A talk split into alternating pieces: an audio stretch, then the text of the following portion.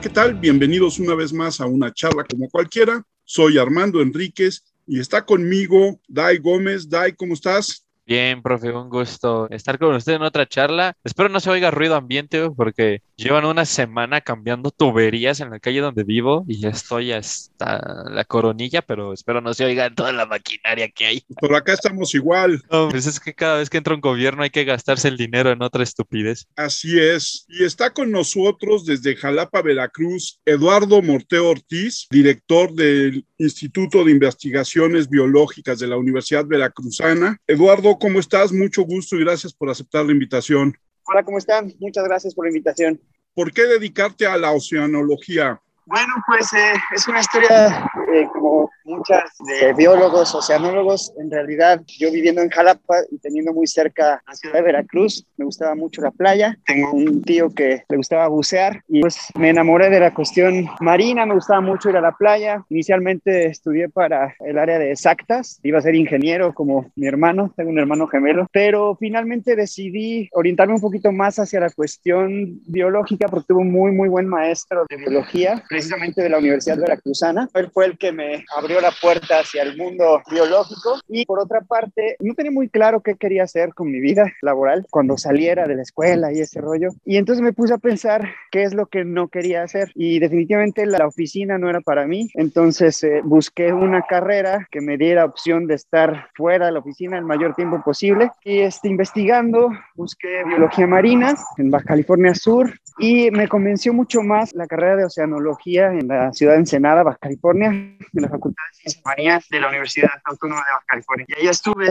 unos años haciendo la licenciatura, luego hice la maestría en CICESE, en Ecología Marina, y finalmente regresé a Veracruz, a mi tierra, estudié el doctorado en el Instituto de Ciencias Marinas y Pesquerías, siempre trabajando con, con mamíferos marinos, delfines, focas, lobos marinos, ballenas, y pues bueno, me incorporé al Instituto de Investigaciones Biológicas, donde encontré mucha colaboración con varios colegas. El Instituto de Investigaciones Biológicas está en la Universidad Veracruzana, agrupa expertos en varias disciplinas, en cuestiones de salud, en cuestiones de ecología de conservación, tanto en especies terrestres como acuáticas, y ahí está, dentro del laboratorio de zoología, existe la colección de mamíferos marinos y el laboratorio de mamíferos marinos. Ahí varios colegas y muchos estudiantes estamos desarrollando trabajo sobre ecología, biología poblacional y bueno, todos los temas que lleguen a interesarles de repente a los estudiantes, tratamos de desarrollarlos ahí. Eh, sobre todo es un espacio colaborativo y pues de aprendizaje para no solo para estudiantes de todos los niveles, desde este, primaria hasta posgrado, sino también para nosotros. Aprendemos mucho también de los estudiantes. Finalmente,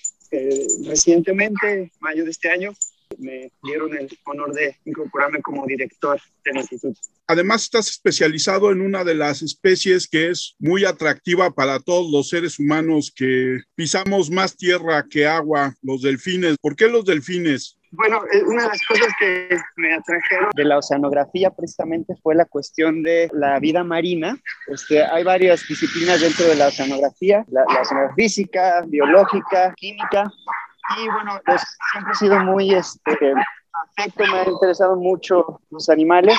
Y específicamente en la época en la que yo estudié había muchos trabajos nuevos que estaban intentando buscar la manera de comunicarse con, con estos animales, delfines. Eh, fue más o menos en la época en la que determinaron que estos animales tenían habilidades cognitivas distintas de otras especies marinas que podían reconocerse a sí mismos en el espejo, tenían una especie de autopercepción y podían resolver problemas, este, empezaron a llamarles animales inteligentes. Entonces me atrajo mucho esa parte de la conducta, de la ecología de esos animales. Y dato curioso, cuando recién ingresé a, a la Facultad de Ciencias Marinas, en el 95 solo había dos tesis de mamíferos marinos en toda la facultad y se habían realizado de manera muy fortuita, una de ellas por un investigador extranjero que llegó ahí buscando colaboración con gente mexicana para trabajar con delfines y otra, un estudio sobre nutria que curiosamente se extinguió localmente en la zona unos años antes y era todo. Y entonces ahí con un grupo de estudiantes y otros colegas que llegaron a estudiar la maestría que estábamos interesados en mamíferos marinos, se fundó una asociación que se llama Investigación y Conservación de Mamíferos Marinos de Ensenada, la cual sigue activa hasta el momento, ya tiene más de 20 años. Y bueno, de forma que al salir de la carrera, ya había más de 10 tesis sobre mamíferos marinos. Llegamos ahí un, grupo de estudiantes a remover este, un poquito la situación y este, con nuestro interés y el interés de varios académicos y otros estudiantes que llegaron ahí de posgrado, al final logramos empezar a desarrollar trabajo ahí y ahorita en Ensenada es uno de los de atracción de mastozoología marina.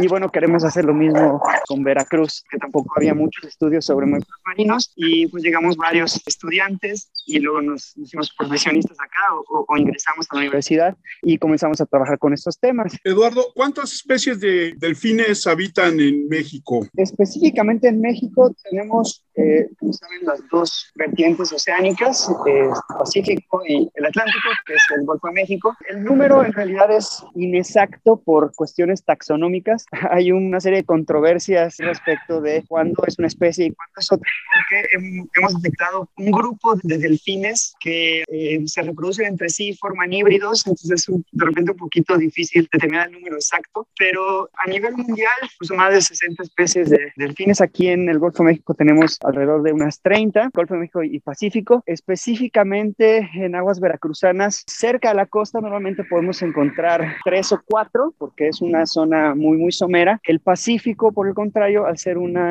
costa un poquito más profunda, la plataforma continental está muy, muy cerca de la costa, entonces tienes aguas muy profundas a poca distancia de la costa y ahí llegan más especies. es mucho más común ver especies cerca de la costa que en el Golfo de México. Tengo que aclarar aquí que me sorprendió mucho lo que dijo Eduardo de la extinción de la nutria. El tema de los delfines, vi que justamente uno de los trabajos en la conservación y protección de especies acuáticas y marinas ¿Cómo se lucha contra la protección del delfín justamente que es una especie que es demasiado turística, por así decirlo, ¿no? Mucha gente va, de hecho, tengo que decirlo, yo he ido a un parque de delfines a nadar con ellos y a tocar la lengua y todo eso. Entonces, eh, quería que nos contara sobre esto, cómo cuidan a los que están en el exterior, en su hábitat natural, cuáles son las condiciones en las que tienen a los que están en estos lugares de atracción turística y todo esto. Claro que sí, muy, muy rápido. El caso de la nutria es muy curioso. De hecho, hay un par de artículos que han mencionado que está volviendo la nutria a recolonizar las costas de California este, recientemente. La literatura y conocimiento común lo que dice es la nutria fue extirpada básicamente a su hábitat por una razón muy simple y es que competía con la pesquería de erizo en, California. Las nutrias comen varios moluscos. Hay dos tipos de erizo allá, el erizo púrpura y el erizo rojo. Estos erizos están especializados a comer diferentes partes de una planta, de, de una alga, y entonces el erizo rojo, si mal no recuerdo, come la hoja y el erizo púrpura come este, el tallo de la planta. Entonces, como las nutrias comen erizo y los pescadores recogían el, el erizo, pues la nutria era una competencia. Entonces, lo que pasó fue que empezaron a cazar a las nutrias y se las acabaron. Entonces, lo que pasó fue que la población de erizos aumentó, entre ellas la población de erizo púrpura, que se comía el tallo de las plantas, las algas, pues desaparecieron de la zona y entonces se acabó el erizo. Y entonces los pescadores se quedaron sin y sin erizo y, y sin algas. Entonces, es un ejemplo de un control de arriba hacia abajo de un ecosistema donde hay una especie clave, que en este caso era la nutria, que controlaba las poblaciones de erizo y pues permitía que, el sistema estuviera más o menos en equilibrio y todas las especies que ahí habitaban tenían su lugar. Y bueno, es un ejemplo también de cómo eh, se protege o no a las poblaciones de mamíferos eh, marinos silvestres. Estos animales, sobre todo los delfines, pueden habitar zonas muy amplias. La especie Tursiops truncatus la, la conina o el delfín nariz de botella, la especie que ven comúnmente en los delfinarios, en las películas, el flipper, etcétera, etcétera. Es una especie que, se distribuye mundialmente, muy, muy ampliamente. Hay dos ecotipos o, formas de este animal, una que es muy costera y otra que es eh, oceánica. Tienen diferentes medios de vida y diferentes características también, tanto morfológicas, unos son más grandes, otros son más chicos, las aletas son más grandes o más pequeñas, pero digamos que en términos del color y la forma son muy, muy parecidos. Incluso eh, hay algunos estudios que los han intentado diferenciar genéticamente, pero se piensa que las poblaciones oceánicas han llegado a fundar algunas poblaciones costeras. No se les define como subespecies o como especies distintas porque pues hay todavía reproducción. Entonces, pues es difícil conservar una especie que se mueve mucho y siento que es eh, básicamente abundante alrededor del mundo. Hay diferentes sitios alrededor del mundo donde las poblaciones suelen tener una distribución más restringida y intentan hacer estimaciones poblacionales y ahí se ha detectado que en algunos casos pues van para abajo, precisamente por interacción con humanos, con, con pesquerías o por alguna cuestión ambiental como contaminación o degradación del hábitat, lo que hace que las especies ya no consigan comida. En esta interacción con los seres humanos, ¿cómo es la interacción con los pescadores en las costas del Golfo Mexicano de los delfines, que por lo general son animales muy sociables? Sociables entre ellos. no, eh, mira, en realidad esta especie de delfín, la que menciono, la tonina o la excursión, es muy común a lo largo de la costa, es muy fácil relativamente verla, aunque en realidad no mucha gente sabe que existen delfines cerca de las costas del Golfo México. De hecho, dato curioso, hicimos una encuesta en el acuario de Veracruz justo antes de que construyan el delfinario para determinar qué tanto sabía la gente local y los visitantes sobre estas especies. Les preguntamos si sabían que había delfines y no, pues no sabemos que había delfines, ¿no? ¿Saben si hay toninas? Ah, no, sí, toninas sí hay un montón. Entonces, de inicio no pensaban que las toninas eran delfines y se les hacía raro cuando les decíamos que eran muy abundantes en, cerca de Veracruz y las costas de Alvarado, etcétera. Entonces, pues sí, es un poquito difícil para la gente acostumbrarse a tener estas especies cerca porque desde la costa son difíciles de ver. Hay normalmente que navegar algunos kilómetros mar adentro para poder observarlas y en realidad la interacción que ocurre más frecuentemente es con pescadores los delfines de esta especie se alimentan de peces. Muchos de esos peces son de interés comercial para los pescadores locales, artesanales, y entonces hay cierto nivel de competencia. Se dirigen hacia los mismos objetivos y por ello, en algunas ocasiones, los pescadores suelen tener reacciones antagónicas con estos animales. Y vale también comentar que pues, este delfín puede depredar las artes de pesca y eso hace que las capturas de los pescadores tengan menos valor. No puedes vender un pescado mordido y también suelen romper las redes. Entonces, pues eso obviamente es un daño económico para los pescadores. Y por lo tanto, me imagino que los pescadores los cazan o los ahuyentan de alguna manera también medio violenta. En efecto, y esto no ocurre solo en México, es un fenómeno a nivel mundial cuando tienes una especie que atenta contra tu modus vivendi y ocurre también con carnívoros terrestres, pues hay varios medios para procurar que esto no ocurra. Uno de ellos eh, pues es ahuyentarlos con algún sonido, eh, un ruido fuerte, eh, perseguirlos,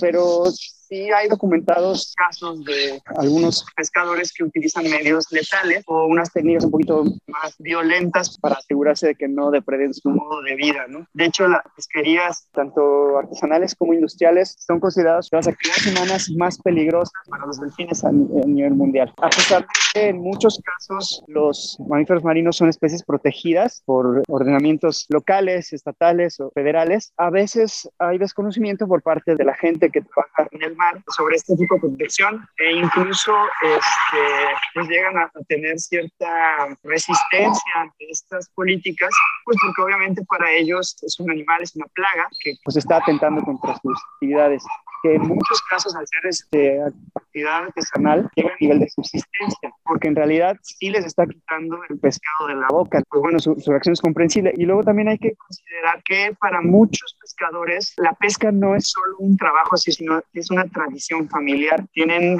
este, padres, abuelos, tatarabuelos, y entonces es una actividad que, que saben desarrollar, que es tradición para ellos, de mucha historia, es parte de su propia cultura, y de repente sus padres, sus abuelos, sus tatarabuelos se han enfrentado a la misma situación de interacción con los delfines, que les quitan el pescado y todo, entonces obviamente los pueden llegar hasta odiar, ¿no? Entonces es, comprensible también de repente la actitud o la percepción que tienen algunos pescadores sobre su interacción con los delfines. Por ejemplo, ¿cuáles son los requisitos que deben de tener estos lugares para tener a los delfines? Eh, ¿Te refieres a la interacción de humanos en parques acuáticos? Por ejemplo, porque ahorita que tocabas el tema del Pacífico, pues cuando te lanzas a Ixtapa o a esta zona justamente del Pacífico, pues hay muchísimos parques que te venden, ¿no? La experiencia con delfines y tal. Digo, evidentemente, supongo que está mal. ¿Esto se puede erradicar? ¿Cuáles son los requisitos que deben de tener estos lugares para poder tener a los delfines y toda esta cuestión? Que es lo que a mí más me mueve porque pues lo vemos como muy natural, ¿no? O sea, ir a Ixtapa, ir a acariciar delfines es como ir a acariciar perros casi, o sea, no, no, tiene ningún tipo de sentido la cantidad de parques que tienen esto. O sea, hay delfines, ¿qué otras especies hay? O sea, eh, focas, ¿no? También son las que luego llegan a tener. Uy, acabas de poner el dedo en la llaga. Es un tema, bueno, no tan reciente, pero sí muy álgido a nivel mundial, no solo en México. Insisto, empieza con las políticas públicas. Anteriormente, los mamíferos marinos estaban bajo resguardo de la Secretaría de Pesca, porque eran considerados pues, animales marinos. ¿no? En los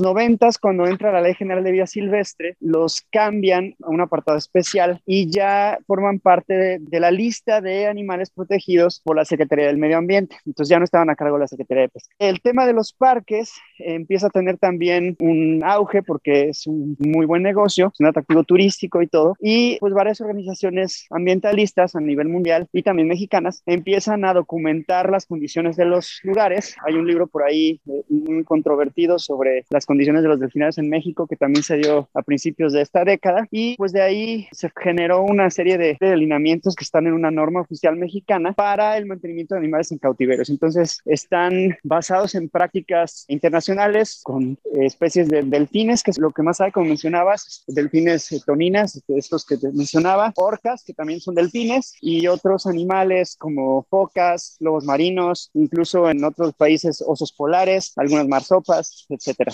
Estas características y lineamientos de, los, de las condiciones de los individuos incluyen espacios, volumen de agua, sistemas de filtrado, cuidados de salud, un montón de aspectos que procuran el bienestar de estas especies. En mi muy particular opinión, existe todavía cierta reticencia o, por parte de algún sector de la sociedad a tener mamíferos marinos en cautiverio y es precisamente por lo que comentaba, o bueno, se detonó todo esto por lo que comentaba del experimento donde eh, determinan que algunas especies de delfines, particularmente turción, tiene sentido de autopercepción. Entonces decían, es como si este individuo lo tomaran de su hábitat y lo metieran en una cárcel. Entonces, cuando llega un estudiante a mi laboratorio, lo primero que le digo es, léete este libro. Es una especie de relatoría sobre los experimentos que hicieron para demostrar que estos animales tienen autopercepción y de sus habilidades cognitivas, memoria, resolución de problemas, cuestiones sociales, conducta con otros delfines y con el ser humano, etcétera. Y lo que me interesa es que se formen su propia perspectiva sobre qué tan positivo o negativo es tener individuos de esta especie o de otras especies de mamíferos marinos en cautiverio, eh, porque tienen varios propósitos. Cuando son cuestiones turísticas, por ejemplo, interacción, nado con delfines y todo, existe la percepción de la explotación de estos animales y que los tienen en malas condiciones y que no les dejan comer a menos que interactúen con la gente. O sea, en realidad esos casos son poco comunes, existen, pero son poco comunes, porque al final, pues el negocio de los parques acuáticos es el despliegue de los individuos las mejores características o condiciones posibles. Un animal enfermo, un animal flaco lastimado, no lo pueden exhibir. Entonces, tengo experiencia a primera mano de que al menos los parques o los delfinares con los que he podido trabajar tienen personas comprometidas y entrenadas en el mantenimiento de esos animales de la mejor manera posible. ¿no? Existen casos en los que hay abusos y condiciones que no son buenas para estos animales, pero en general el caso es distinto. Y por otra parte, para muchas personas, para el público en general, es la única oportunidad que tienen de ver a estos animales en vivo, porque pues no se suben a una lancha de manera común, al igual que muchos zoológicos, tienen esa función de representar la vida silvestre y de ponerle al ciudadano común estos animales como son, cómo se portan, etcétera. El problema es cuando, como mencionas, se radicalizan las posturas y pues se tiene esta percepción de que es malo y todo. Los zoológicos, los acuarios han cumplido funciones muy importantes de, de difusión e incluso de investigación. Hay muchas instalaciones eh, a nivel mundial que tienen estos animales para investigación e incluso con fines de conservación. Y bueno, ya no me voy a meter en el rollo de los ranchos cinegéticos y esa onda, pero para algunas especies es la única oportunidad de conservar sus poblaciones a niveles más o menos aceptables. Y entonces, eh, para mí los delfinarios, muchos de ellos cumplen esa función. Entonces, de repente eliminarlos, si no lo haces de manera correcta, puede tener resultados detrimentales para los mismos animales, para sus poblaciones, como sucedió en el caso de los zoológicos, recordar en México, de repente abran todos los zoológicos y liberen a los animales. Y la gran mayoría estaban pues bien cuidados en condiciones aceptables, acabaron muriéndose en la calle porque nadie sabía cómo mantenerlos, ni tenían dónde ponerlos, ni les dieron de comer, ni los cuidaron, ni nada. Entonces, pues sí hay que tener cierta visión y cierta responsabilidad sobre los individuos que mantienes en tus instalaciones y sobre todo hacer consciente al público de que no necesariamente los animales están mal atendidos o mal y dependiendo de cada instalación, de cada empresa, pues las condiciones pueden ser mejores o peores, pero mientras esté en la ley y se cumpla, teóricamente no debería haber ningún problema. Acabas de decir, las orcas son delfines. ¿Por qué? Sí, fíjate, es el, el animal de las dos mentiras. Les dicen ballenas asesinas, ni son ballenas ni son asesinas. Las orcas son el miembro más grande de la familia de los delfines. En realidad les dicen ballenas por el tamaño,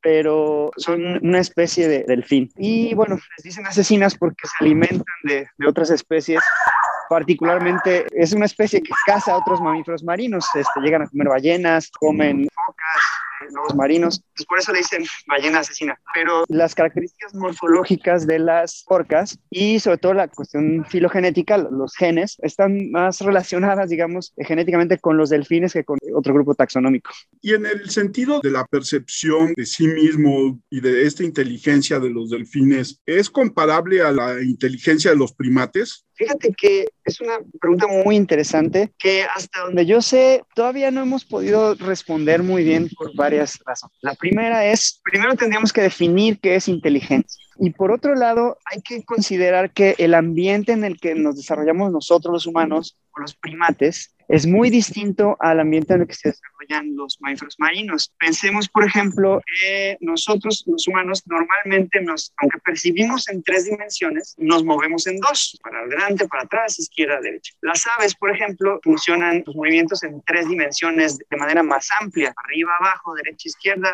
adelante, atrás. Entonces la percepción del espacio desde nuestro punto de vista, de nuestros sentidos, es distinta a la de las aves y a la de los mamíferos marinos. La otra también es, por ejemplo, la gravedad. Los mamíferos marinos no perciben la gravedad de la misma forma que nosotros por estar en un medio más denso como el agua y su capacidad de locomoción y desplazamiento es distinta. Otra de las cosas que son diferentes en, en términos de nuestra percepción del mundo y nuestros sentidos es, por ejemplo, la ecolocalización. Los cetáceos, por ejemplo, las ballenas, los delfines, utilizan esta especie de sonar, al igual que los murciélagos, para orientarse en la noche. De esa manera pueden ubicar objetos, saber dónde están, ubicar a sus compañeros e incluso comunicarse. Entonces, los problemas o las características ambientales que enfrenta un mamífero marino en su ambiente son muy diferentes a las que enfrenta un primate o un humano. En muchos sentidos, los mamíferos marinos serían como una forma extraterrestre, que porque no están en tierra, de vida. Entonces, comparar una forma de inteligencia extraterrestre con una terrestre, pues es un poquito difícil. Pero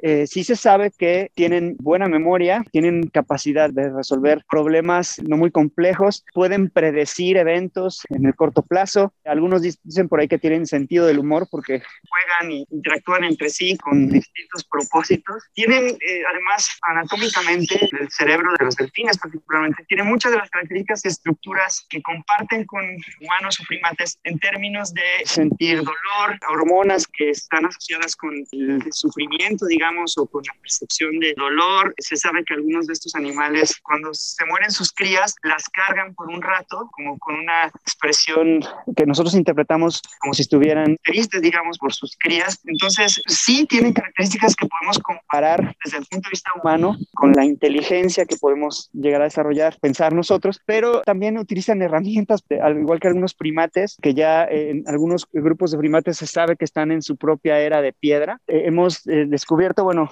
algunos estudios de mastozolos marinos en varias partes del mundo, particularmente en Australia, han encontrado que los delfines utilizan herramientas, incluso trampas para atraer a sus presas o para cazar, para obtener su alimento. Pero, por otra parte, pues ningún delfín nunca ha construido una nave espacial o una computadora o un teléfono. Entonces, el nivel cognitivo que pueden llegar a desarrollar o, que conocemos de ellos, pues no es comparable en términos eh, humanos, como lo mencionaba, ¿no? Porque pues somos especies diferentes. Pues es que las baterías de litio no funcionan abajo del agua, por favor.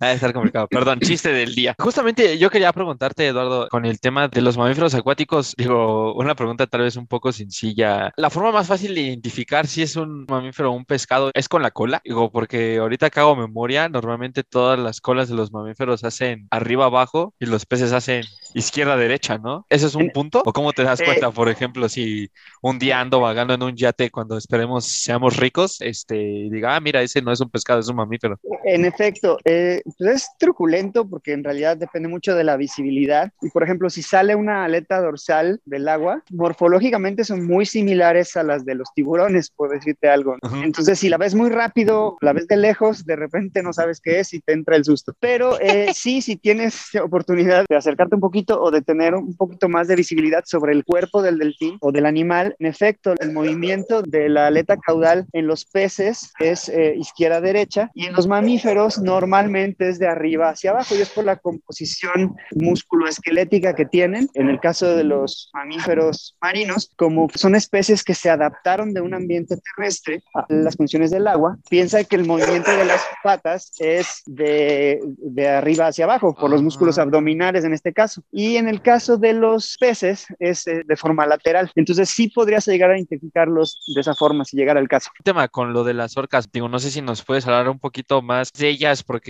se dice que son el depredador perfecto de la fauna animal. Dicen que no hay nadie más inteligente para conseguir su alimento que las orcas. ¿Qué tan cierto es esto? No sé si nos puedas este, ayudar con eso porque las orcas son unos animales, como ya bien decías, de las dos mentiras, que además de ser enigmáticos son muy impresionantes y también muy famosos. Sí, claro, son animales majestuosos, la verdad me encantan. Sí, las orcas eh, tienen una historia evolutiva bastante interesante. Hay muchas cosas que todavía se desconocen sobre su estructura social, sobre su ecología, pero en realidad, como mencionas, son máquinas prácticamente perfectas hidrodinámicamente para son de los animales que más rápido nadan en el océano precisamente para lograr conseguir a sus presas. Tienen estrategias colaborativas de alimentación que implican este aprendizaje transmisión de conocimiento a nivel lateral es decir entre pares y vertical entre padres e hijos y algunas de esas estrategias son muy complejas e involucran cierto nivel de coordinación que es difícil observar en otras especies en la naturaleza. Pero digamos que en términos de inteligencia, por ejemplo, no sé si has visto documentales sobre pulpos, también tienen unas estrategias de caza bien interesantes. Son bichos muy, muy raros en el reino animal, hacen cosas que no se ven en otras especies. Entonces, sí, son muy bonitas, son muy enigmáticas, son majestuosas, pero en realidad, dentro de su ámbito de especialización o de dentro de su nicho, digamos, ecológico, teóricamente cada animal es perfecto, digamos, dentro de su ecosistema, ¿no? Como especie, su historia evolutiva la lleva a adaptarse a las condiciones de su ambiente para sacar esa ventaja. Entonces, sí somos muy eh, propensos a platicar o hablar sobre estas especies como excepcionales, pero en realidad están haciendo su papel dentro del ecosistema y lo hacen bien igual que muchas otras especies. Dos preguntas, Eduardo. La primera es, este mito de la relación delfines, tiburones, donde los tiburones huyen de los delfines, es cierta. Y la segunda es más en el sentido de las especies de delfines de agua dulce. ¿Hay delfines de agua dulce en los ríos que desembocan en el Golfo?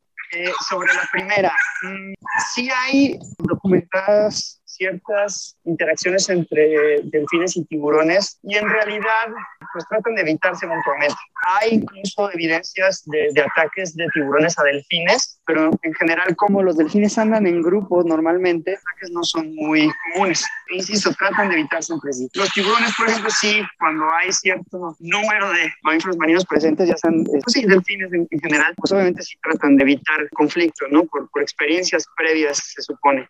Incluso hay un par de estudios recientes, debido a que el tiburón, por ejemplo, es una especie que se caza para consumo humano, sus poblaciones han disminuido muchísimo. De hecho, hay quien estima que los tiburones están en mayor peligro de extinción que los mamíferos marinos en general. Las especies de tiburones en sí tienen más riesgo de desaparecer que las especies de mamíferos marinos en el mar, precisamente por la cuestión de, de caza. Sin embargo, los mamíferos marinos están protegidos al ser especies carismáticas y las de tiburones no tanto. Existen vedas y restricciones y todo, pero no tienen ese nivel de protección del que gozan los mamíferos marinos. Entonces, hay un par de estudios donde han documentado que al desaparecer los tiburones, las orcas están tomando el papel del mayor depredador oceánico. Pues bueno, tiene sentido que al desaparecer una especie clave, como podría ser alguna especie de tiburones, alguna otra surja para tomar su papel y en este caso serían los delfines, particularmente las orcas. Y tu siguiente pregunta. Los delfines de agua dulce, ¿hay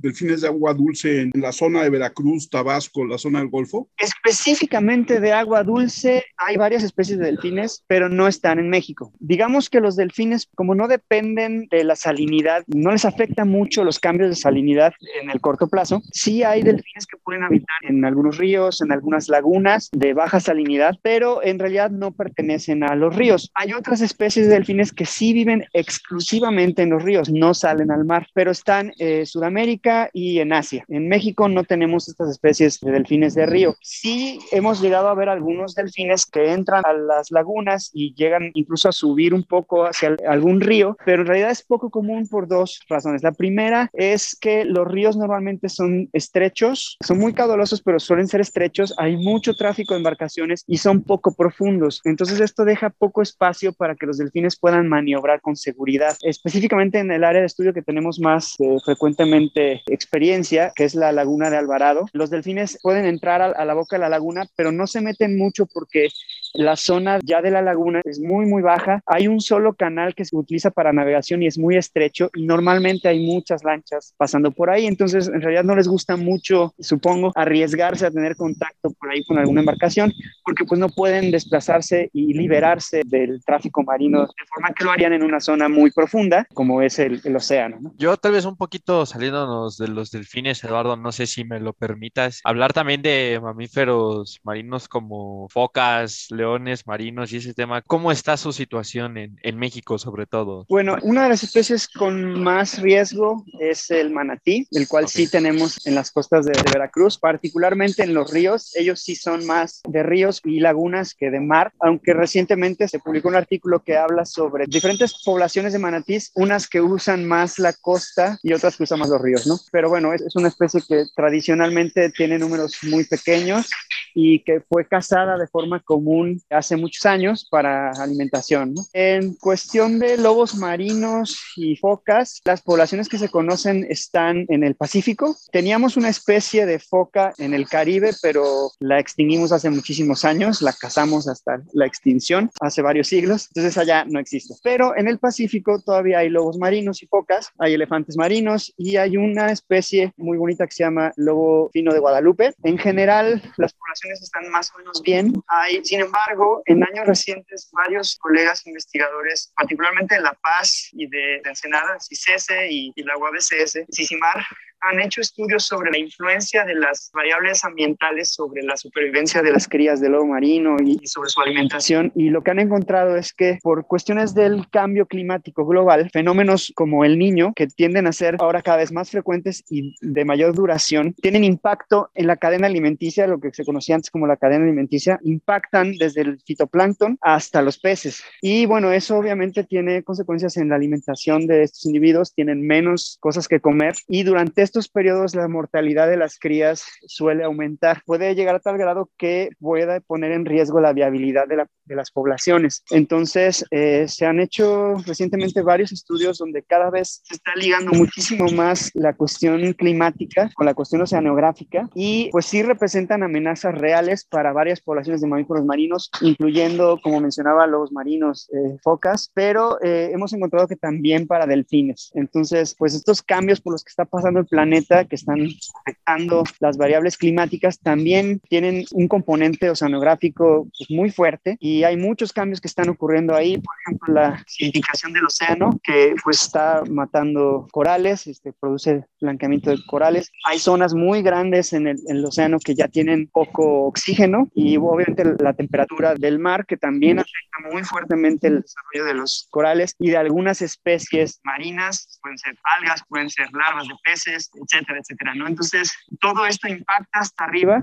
y puede llegar a poner en jaque algunas poblaciones. Eduardo, hablabas de la orca como el delfín más grande. ¿El delfín más pequeño es la vaquita marina? No, la vaquita es una marsopa. Ah. Okay. Este, son distintos, sí. El delfín más pequeño creo que es un delfín de Asia. Tendría que revisar, porque ahorita no recuerdo bien sus medidas, pero sí, la, la vaquita marina es, es, una marsopa, es un animal un poquito diferente. Sí es, las marsopas son más chiquitas y, por ejemplo, no tienen esta nariz puntiaguda como llegan a tener los delfines, este, y bueno, tienen otras características muy, muy particulares. La vaquita es una especie eh, muy polémica porque tanto el gobierno como la comunidad comercial, digamos, eh, de la flota pesquera, eh, negaba su existencia hasta los años 80, se descubrió más o menos en los años 40 y bueno, fue como muy difícil de observar y entonces tanto las autoridades como la, el sector industrial negaban su existencia hasta hace unos 30 o 40 años. Entonces, pues ha sido muy difícil estudio, mucho más difícil su manejo y su recuperación. Se ha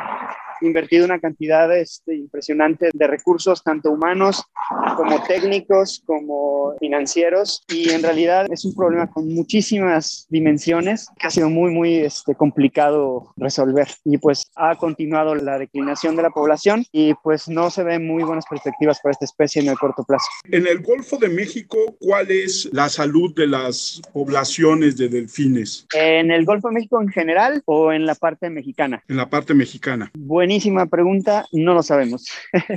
en realidad los delfines, los mamíferos marinos son difíciles de estudiar. Necesitamos una serie de cuestiones técnicas que son económicamente inviables en la mayoría de los casos. Y bueno, dependemos mucho de la disposición de las agencias financiadoras, tanto del gobierno como privadas y, públicas, para tener acceso a estos fondos. ¿no? no es lo mismo agarrar tu camioneta y salirte a, a la selva o a la sierra con, con cierto equipo, etcétera, que subirte a una embarcación que ocupa 15 a 4 litros de gasolina y tiene otro tipo de condiciones de seguridad, necesitas otro tipo de permisos, etcétera. Entonces, este, pues bueno, ha sido muy difícil estudiarlo. En la parte americana se tienen estudios de salud que involucran cuestiones de patología, genética, parásitos, contaminantes, en fin. Y, y esto es, se ha dado en Estados Unidos porque ellos tienen específicamente una ley que obliga a las autoridades pesqueras y ambientales a desarrollar estas evaluaciones de manera periódica. Entonces tienen muchos años determinando la salud de las poblaciones de las especies que habitan en sus aguas. En México esto no ocurre así. Aunque estas especies están protegidas, no hay presupuesto específico para su estudio y tampoco hay obligación de las autoridades para desarrollar estas investigaciones sobre el estado de conservación o el estado de salud de las poblaciones. Eso lo hacemos nosotros los, los investigadores a través de nuestros propios proyectos y muchas veces a costa de nuestros propios medios y en realidad es poco lo que hemos podido hacer en el nivel de detalle o de profundidad que se requiere para evaluar la salud de las poblaciones. Sabemos que hay mamíferos marinos, sabemos dónde hay más, dónde hay menos, más o menos en qué nivel poblacional están, eh, pero insisto, como es difícil estudiarlos y como son especies que viven muchos años, necesitas un juego de datos muy, muy amplio, de un largo tiempo y con ciertas características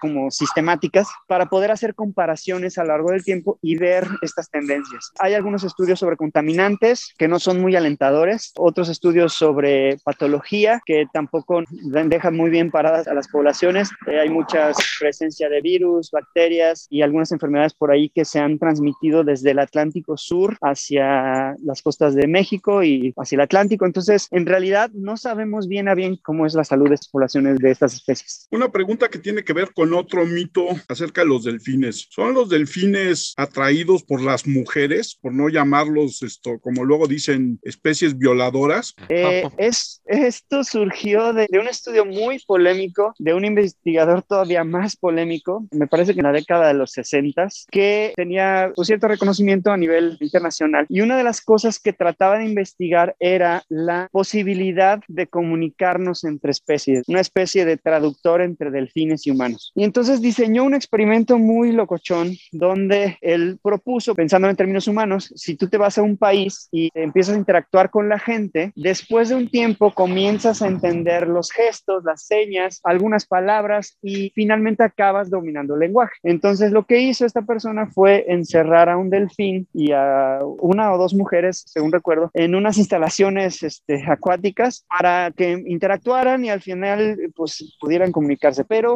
ahí este cuate este, utilizaba ciertos tipos de drogas psicodélicas y entonces pues una de las cosas que se dieron cuenta curiosa es que los delfines, específicamente la especie que estaban trabajando, que es Turcios truncatus, pues son animales eh, muy sexuales, como otras especies, por ejemplo los primates. Parte de su interacción social involucra ciertas conductas sexuales. Entonces, pues obviamente los delfines eh, que eran machos, según recuerdo, pues una de las cosas que intentaban hacer para interactuar con la persona que estaba involucrada en el estudio era precisamente intentar copular con ella. ¿Cómo está la difusión científica de, de delfines para los chicos? En realidad no conozco muchos libros que trabajen los temas de ecología, biología de mamíferos marinos para niños pues yo recuerdo siendo todavía chavo que me costaba mucho trabajo obtener literatura al respecto. Algunos de los libros que llegué a obtener eran de Jacques Cousteau, la Enciclopedia del Océano, que eran libros realmente muy caros, poco accesibles y en realidad eran más técnicos, ya más para adolescentes o gente a nivel universitario. Y hasta donde recuerdo la cosa sigue más o menos igual. Ahorita tengo un, un hijo pequeño y en realidad no he visto mucha literatura relacionada a temas oceanográficos o de biología marina para niños. Entonces, yo diría que todavía sigue en pañales un poco en ese sentido, al menos aquí en México.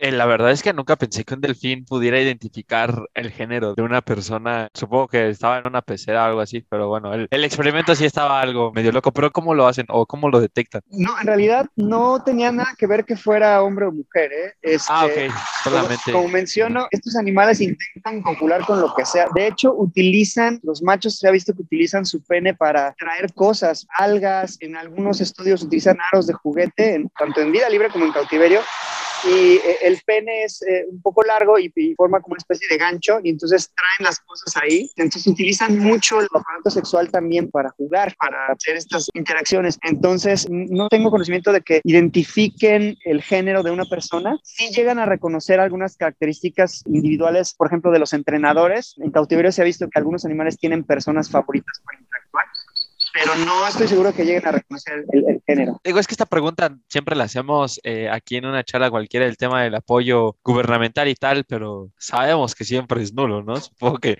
nos lo acabas de comentar, ¿no? Además, como es más costoso el tema de aventarse una expedición y estar ahí con bote y tal, pues complica la situación, pero esperemos. Eso cambie, ¿no, profe? Esperemos que sí. Eduardo, ¿tienes redes sociales donde la gente pueda contactarte? Claro que sí, pueden googlearme, este, Eduardo Morteo, ahí están todas mis redes, tengo creo que de todo. Bueno, Tinder sí no tengo, ese sí no, ya, ya estoy casado. Se aplaude, entonces, se aplaude, profe, porque es el primero. Eduardo es el primero. ¿Cuántos años tienes, este Eduardo? Tengo 43, estoy, en un mes cumplo 44. Ah, está chavo, profe. Se nota ahí la diferencia, porque luego hemos tenido investigadores que nos, que nos dicen, o sea, bueno, sabemos de la complejidad, ¿no? Del, del tema gubernamental, de, del apoyo y que no hay difusión y tal. Y cuando les pregunto, ¿y sus redes para difundir el trabajo? No, pues no tengo. No, hombre, pues, pues así, pues menos, ¿no? No sé. Sí, este, ya yo voy a crear mi página de OnlyFans también por cualquier cosa. Ah, perfecto. Este, dicen que, Eso que funciona para conseguir apoyo, entonces igual ya hago una de esas también. De los míos, Eduardo, ¿eh? Sí.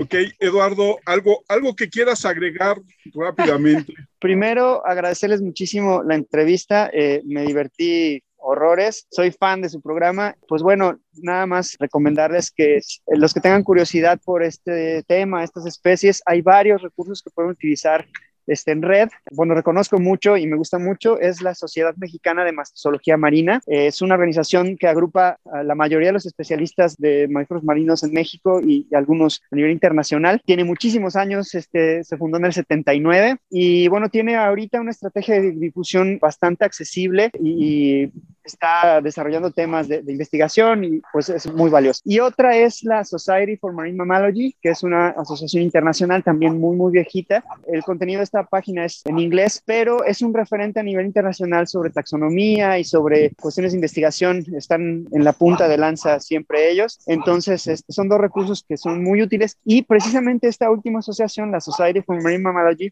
se encarga de mantener actualizadas las páginas de Wikipedia sobre mamíferos marinos.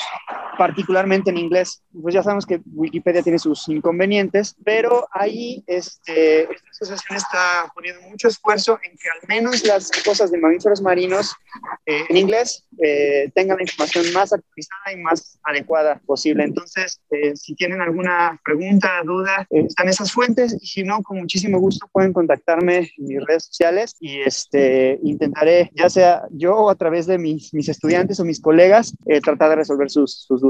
No seas malito, Eduardo. ¿Puedes repetirme la primera, la que es de aquí en México? Es la Sociedad Mexicana de Mastozoología Marina, SOMEMA, con doble M al final. Ah, ok, perfecto. Muchas gracias. Dai, tus redes sociales. Sí, arroba de ahí GS25, profe. Son finales de año, entonces hay muchísimos videojuegos que jugar ahí para que estén pendientes de mis reseñas. Ok, yo soy Armando Enríquez, a mí me encuentran en Twitter como arroba cernícalo. El Twitter del podcast es arroba charla y nuestro correo es charlapodcast1 arroba gmail.com. Muchas gracias a todos los que nos siguen semana a semana. Eduardo, qué gusto tenerte con nosotros. Esperemos volver a platicar contigo de delfines en un futuro no muy lejano. Muchas gracias por aceptar la invitación. Al contrario, gracias a ustedes y pendiente cuando tenga oportunidad de, de interactuar con ustedes nuevamente. Saludos. Saludos y nos escuchamos próximamente con otra charla como cualquiera. Muchas gracias.